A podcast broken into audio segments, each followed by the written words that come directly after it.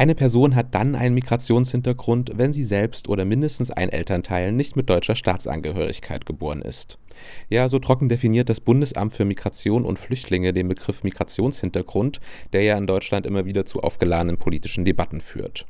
Und wir wollen heute in unserem Podcast zum Internationalen Tag der Migration mal einen genaueren Blick auf das Thema Migration in Leipzig und in Bundesdeutschland werfen. Und dazu begrüße ich euch ganz herzlich. Mein Name ist Maximilian Prose. Hi. Mephisto 976, Radio für Kopfhörer.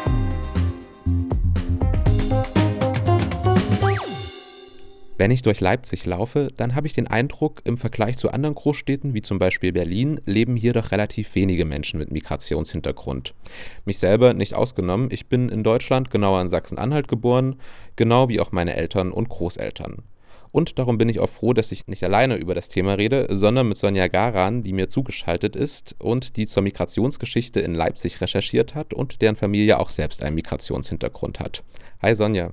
Hi. Sonja, deine Eltern sind in der Ukraine geboren, richtig? Ja, genau. Okay, und wenn man sich jetzt den Migrationshintergrund von Menschen in Leipzig anschaut, ist da Ukraine so ein Land, aus dem viele Menschen kommen oder doch eher aus anderen Ländern? Tatsächlich ja, das ist sogar eine der größten Gruppen von Migrantinnen hier in der Stadt. 2017 waren es zum Beispiel 3400 Menschen aus der Ukraine.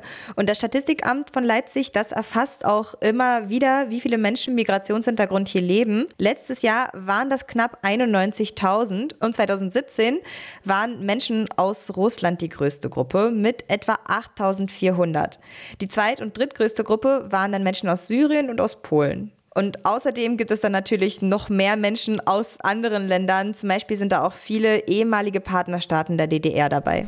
Und kann man da so sagen, wie viele Menschen mit Migrationshintergrund im Schnitt in Leipzig leben? Das sind etwa 15,3 Prozent der EinwohnerInnen. Ich habe mich zu dem Thema mit Dr. Hartinger unterhalten. Er ist Direktor des Museums für Stadtgeschichte. Und laut Dr. Hartinger ist Leipzig zwar international besucht, aber es gibt eher wenige hier lebende Menschen mit Migrationshintergrund. Leipzig ist eher so ein bisschen so eine Gastgeberstadt. Also ist immer noch eine relativ deutsche Stadt, eher weiße Stadt äh, die aber eben zu Festivals, zur Messe, zu Studienanlässen eben sehr viel Migration hat, aber überwiegend temporär. Das sagt also Dr. Hartinger und der ist ja Direktor des Museums für Stadtgeschichte. Kann der uns also auch so ein bisschen einordnen, wie das Ganze historisch hier in Leipzig aussieht? Ja, der hat mir einiges dazu erklärt. Und zwar ist Leipzig schon seit Jahrhunderten eine Messestadt, aber nicht nur das, es gibt ja auch die Universität, äh, wo auch schon immer internationale Studierende zu Besuch sind für einige Jahre dann äh, hier in Leipzig leben. Und in, zu Zeiten der DDR war das auch so, dass viele Leute aus Partnerstaaten wie Kuba, aus dem Vietnam und aus sowjetischen Ländern äh, hier gelebt haben, aber auch Vertragsarbeitende. Nach der Wende sind allerdings viele von ihnen wieder in ihre Heimatländer zurückgereist. Es gibt auch ganz verschiedene Gründe für Migration. Das äh, hat Dr. Hartinger mir erzählt. Das internationale Leben in Leipzig sei wohl auch in der DDR eher kompliziert gewesen. Anspruch und Realität haben da doch ein bisschen auseinander geklafft. De facto waren die äh, ausländischen Studierenden häufig relativ isoliert.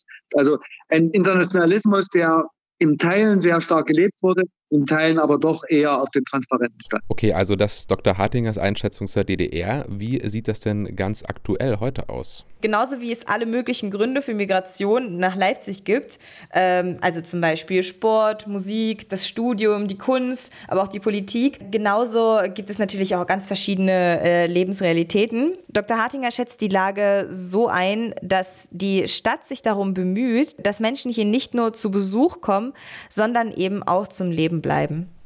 Alles klar, Sonja, dann danke ich dir für die Informationen. In Leipzig haben also nur 15,3 Prozent der Menschen einen Migrationshintergrund. Und das ist deutlich weniger als im bundesdeutschen Durchschnitt. Hier haben nämlich 26 Prozent der Personen einen Migrationshintergrund. Aber wie sind die eigentlich in den wichtigsten Führungspositionen in Wirtschaft und Politik vertreten? Recht schwach, sagt eine Studie des Deutschen Zentrums für Migrationsforschung und Integration. Die hat sie zusammen mit der Universität Leipzig und der Universität Zittau durchgeführt. Und dabei haben sich die Forschenden Lebensläufe von über 5500 Menschen in äh, sogenannten Elitepositionen angeschaut, also absolute Spitzenpositionen in unterschiedlichen Sektoren wie Politik, Wirtschaft oder der Justiz, die auch für ganz Deutschland eine Relevanz haben. Ja, und erste Ergebnisse dieser Studie zeigen, dass nur etwa 9% der Menschen in diesen sogenannten Elitepositionen einen Migrationshintergrund haben, während ja in Gesamtdeutschland 26% der Menschen einen Migrationshintergrund haben. Die Studie zeigt also, dass Menschen mit Migrationshintergrund in der bundesdeutschen Elite stark unterrepräsentiert sind. Und ich habe mit der Koordinatorin der Studie, Professorin Sabrina Zajak, mich unterhalten und sie gefragt, ob sie diese starke Unterrepräsentation überrascht hat. Na, zunächst erstmal ist es eine sehr starke Unterrepräsentation mit zwischen 9 Prozent und 26 Prozent. Es ist aber nicht so, dass wir die Ersten sind, die dieses, diesen Befund hatten. Also so ganz überraschend ist es nicht. Und wenn man sich dann die Gründe anschaut, wird es auch recht plausibel, wie das zustande kommt. Was äh, besonders interessant ist an unserer Studie, ist zu sehen, dass es eine starke Varianz auch gibt zwischen bestimmten gesellschaftlichen Bereichen. Und da würde ich auch gleich mal einsteigen bei dieser Information, nämlich in welchen Bereichen sind denn Menschen mit Migrationshintergrund besonders selten vertreten? Also wenn wir mal den Bereich Politik nehmen, da sind sie mit sieben Prozent äh, vertreten, damit sind sie sehr stark unterrepräsentiert.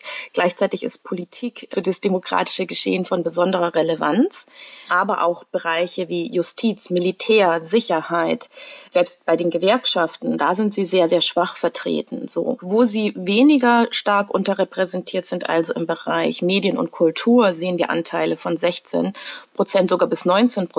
Da gibt es zwar immer noch eine Unterrepräsentation, aber sie ist we wesentlich weniger stark ausgeprägt.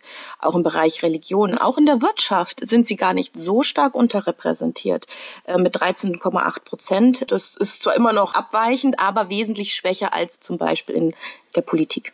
Sie hatten gerade schon die Politik angesprochen, wo Sie nur mit knapp sieben Prozent äh, vertreten sind und auch schon gesagt, dass daraus Probleme ja für unser demokratisches Verständnis entstehen können. Können Sie da vielleicht einen kurzen Abriss geben, welche Probleme das vor allem sind?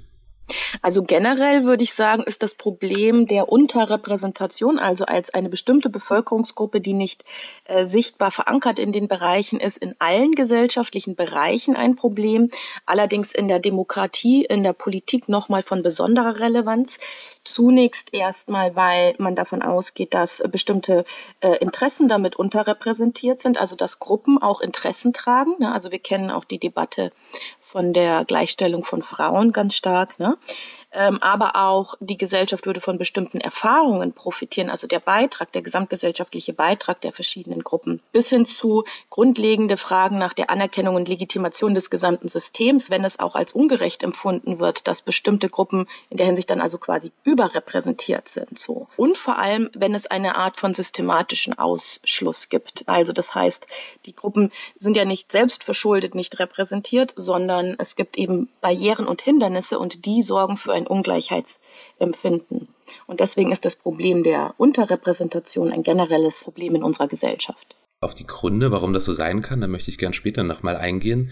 Ähm, jetzt aber auch nochmal die Frage, Sie haben von bestimmten Erfahrungen geredet, die Leute mit, mit einem Migrationshintergrund mitbringen, ähm, was ja auch dazu beitragen kann, dass zum Beispiel verschiedene Probleme nochmal anders angegangen werden, als jetzt, wenn das nur Leute, die keinen Migrationshintergrund haben, diese Probleme angehen würden. Ja, ich meine, wir sehen ja jetzt gerade, das ist das natürlich sehr vielfältig ähm, und reichhaltig. Aber nehmen wir jetzt nur mal das aktuelle Beispiel der Diskussion um Diskriminierung und Rassismus und den Kabinettsausschuss auch dazu im aktuellen Geschehen. Da muss man vielleicht ganz kurz auch sagen, der Kabinettsausschuss, der besteht meines Wissens nach aus keiner Person Migrationshintergrund. Das ist ein sehr guter Punkt, genau. Also das ist sozusagen an, in Frage der Unterrepräsentation so gesehen, ist es natürlich ein, ein Problem. Und dann ist die Frage, wie der Teilhabe konstruiert wird. Aber das wäre jetzt ein Beispiel, da wäre es eigentlich wichtig, dass dieser Erfahrung Erfahrungsschatz. Ja, also wie kann ich denn über Sachen entscheiden, wenn ich da keine Erfahrungen im Umgang mit Rassismus und Diskriminierung selbst erlebt habe, so, ne? Und dieser Erfahrungsschatz, der geht ja dann auch verloren in diesen Entscheidungsfindungsprozessen. Das heißt, das heißt, es entscheiden immer Personen über andere Personen. Und was wir jetzt gerade besprochen haben, ist ja eher ein theoretischer Ansatz. Ihre Ergebnisse äh, Ihrer Studie, die zeigen aber auch, ja, dass das durchaus auch bei den Menschen bewusst ist. Laut einer Befragung, die sie durchgeführt haben, ist 75 Prozent der Menschen bewusst, dass Menschen mit Migrationshintergrund in der bundesdeutschen Elite unterrepräsentiert sind. Und darin sehen die Befragten auch ganz konkrete Probleme. Welche Probleme sind das denn zum Beispiel? Also das ist das auch äh, sehr Neue an unserer Studie, denn wir haben, sind davon ausgegangen, okay, wir sehen das zwar, dass die Personen unterrepräsentiert sind, aber wie wird das in der Gesamtbevölkerung wahrgenommen? Und deswegen haben wir einfach mal gefragt, schätzen Sie doch mal, ne? was schätzen Sie, wie hoch, wie groß der Anteil ist äh, von Personen mit Migrationshintergrund in den Eliten? Und wir waren sehr überrascht, wie genau die Leute das schätzen konnten. Also wirklich, wie gesagt, haben wir schon gesagt, 75 Prozent unserer Befragten haben eine relativ realistische Vorstellung davon, dass sie massiv unterrepräsentiert sind. Also sie sind auch nicht nur wegen ein, zwei Prozentpunkte falsch gelegen, sondern sie haben das Ausmaß durchaus sehr gut äh, äh im Bewusstsein erfasst und sie deuten das auch, auch als Problem. Und zwar genau, also wir haben diese verschiedenen Problemdimensionen, Möglichkeiten abgefragt. Und da das größte Problem wird darin gesehen, dass ähm, die Interessen nicht repräsentiert werden können. Ne? Also dass bestimmte Ideen und Vorstellungen, aber auch Interessen dann. Und deshalb, dass es in der Gesamtbevölkerung als Problem für die gesamte Demokratie wahrgenommen wird, wenn nicht verschiedene Interessen in der Gesellschaften und Vorstellungen angemessen repräsentiert werden und dies eben auch über die tatsächliche Präsenz der Person in einer Position erfolgt. Wenn die Bevölkerung das jetzt auch als problematisch befindet, sich dem Ganzen bewusst ist, was sind denn dann mögliche Gründe dafür, dass Menschen mit Migrationshintergrund trotzdem so unterrepräsentiert in unseren Eliten sind? Ja, die Gründe dafür sind natürlich vielfältig äh, und ähm, haben zum einen was mit den Strukturen zu tun.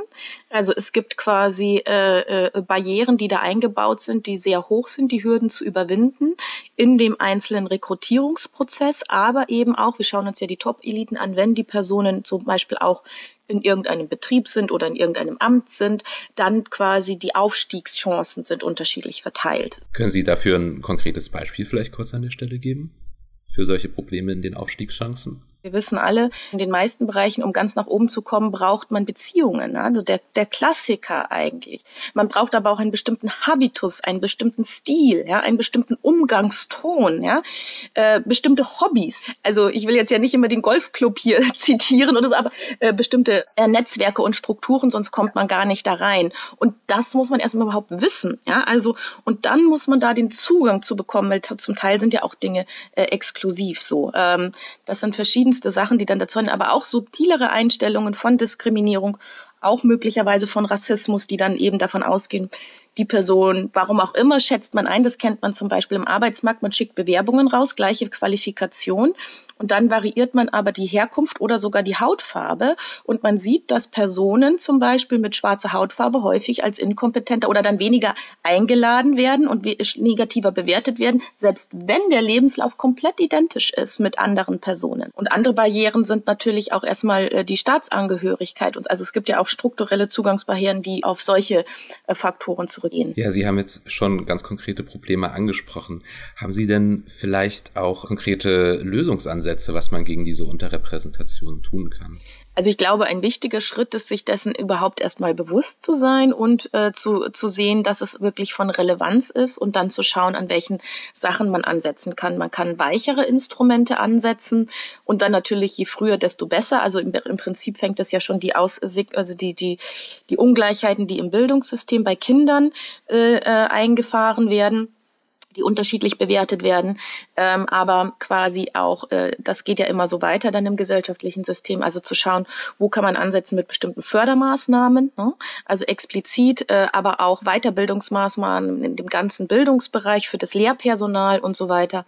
Dann aber auch eben jetzt direkt an die äh, äh Institutionen und Organisationen, interkulturelle Öffnung, Antidiskriminierung, Antirassismus-Training, ähm, zu schauen, wie man Auswahlverfahren gerecht gestalten kann, ähm, aber auch wie man Rekrutierung anders gestalten muss, um zum Beispiel überhaupt ähm, äh, bestimmtes Top-Personal äh, über bestimmte Rekrutierungswege zu erreichen und diese überhaupt erstmal zu öffnen. Also das sind alles Möglichkeiten, bis hin zu natürlich dann die Anreize über das Rechtssystem und zu sagen, äh, man setzt Quoten. Also die Debatte um die Frauenquote haben wir ja schon lange. Ähm, und zu sagen, naja, das schafft Anreize oder man macht Selbstverpflichtungen für Zielrahmen, um, um die dann auch wirklich zu erreichen und das nicht nur bei Lippenbekenntnissen zu lassen. Sehen Sie da einen Ansatzpunkt in der deutschen Politik, dass man sich dem Ganzen bewusst ist und dass das Ganze mehr als nur Lippenbekenntnisse sind, um dieses Problem anzugehen? Doch, es gibt äh, ähm, erste Ansätze auf jeden Fall, die da sind. Ähm, in der Verwaltung sehen wir, dass die Ministerien versuchen, sich jetzt äh, zu öffnen, in irgendeiner Weise zumindest darüber zu das zu thematisieren, auch in Bezug zum, wie muss man dann Gleichstellungspolitik anders denken, äh, mit diversitätsorientierter Öffnung und so weiter. Es gibt immer mehr Studien, also wir arbeiten auch weiter in dem Bereich und werden weiter genau diesen Aspekt in, in den Blick nehmen der interkulturellen Öffnung. Und natürlich ist auch da das Problembewusstsein äh, einerseits einerseits aus der demokratischen Sicht, aber andererseits natürlich auch die, der Generationenwandel. Eliten wandeln sich ja sehr langsam, ne? weil die Leute sind ja im Durchschnitt sehr alt, bis sie in die Top-Führungspositionen kommen. Aber jetzt so langsam, nachdem die Babyboomer alle dann doch in Rente gehen, äh, äh, auch aus den Führungspositionen, äh, wird es in den nächsten Jahren äh, einen starken Wandel geben in allen Bereichen. Und äh, dementsprechend äh, ist das auch durchaus da. Was vielleicht noch grundsätzlich fehlt, wenn wir uns anschauen, äh, wir reden hier von neun Prozent Personen mit Migrationshintergrund in Führungspositionen, wenn man, also den Top-Eliten, wenn man da aber guckt, woher die Leute kommen, ja, oder wo da ist, was der Migrationshintergrund ist, dann ist der über 50 Prozent westeuropäisch dominiert. Hm? Also man sieht, es gibt, selbst wenn man überlegt, äh, Türkei ist eines äh, türkischer Migrationshintergrund, ist äh, eines der größten Anteile in der Bevölkerung, aber wir haben nur sieben Prozent aus der gesamten, also aus den, aus den, den Bereich der migrantischen Elitenposition, die aus der Türkei kommen, ein Prozent aus Afrika ja, also mit afrikanischen Wurzeln. Also da gibt es nochmal ganz große Unterschiede und ich glaube, es geht nicht nur darum zu sagen, Leute mit Migrationshintergrund, sondern zusätzlich nochmal zu schauen, dass wir die, diese Kategorie aufbrechen und durchaus auch eine Varianz äh, äh, herstellen und vor allem auch äh, Personen mit schwarzer Hautfarbe stärker äh, berücksichtigen. Das sagt Professorin Sabrina Zayak. Sie ist Projektkoordinatorin der Studie Teilhabe ohne Teilnahme, die das Deutsche Zentrum für Migrationsforschung und Integration zusammen mit den Unis Leipzig und Zittau durchführt. Ich danke Ihnen ganz herzlich für das Gespräch. Bitteschön. Und damit sind wir auch schon am Ende unserer Folge Radio für Kopfhörer angekommen. Ich danke euch fürs Zuhören und wenn ihr die anderen Radio für Kopfhörer Folgen nachhören wollt, die findet ihr überall da, wo es Podcasts gibt. Weitere Themen, die gibt es auf unseren Social Media Kanälen bei Twitter, Facebook und Instagram. Und damit verabschiede ich mich von euch. Macht's gut und bleibt gesund. Mephisto 976, Radio für Kopfhörer.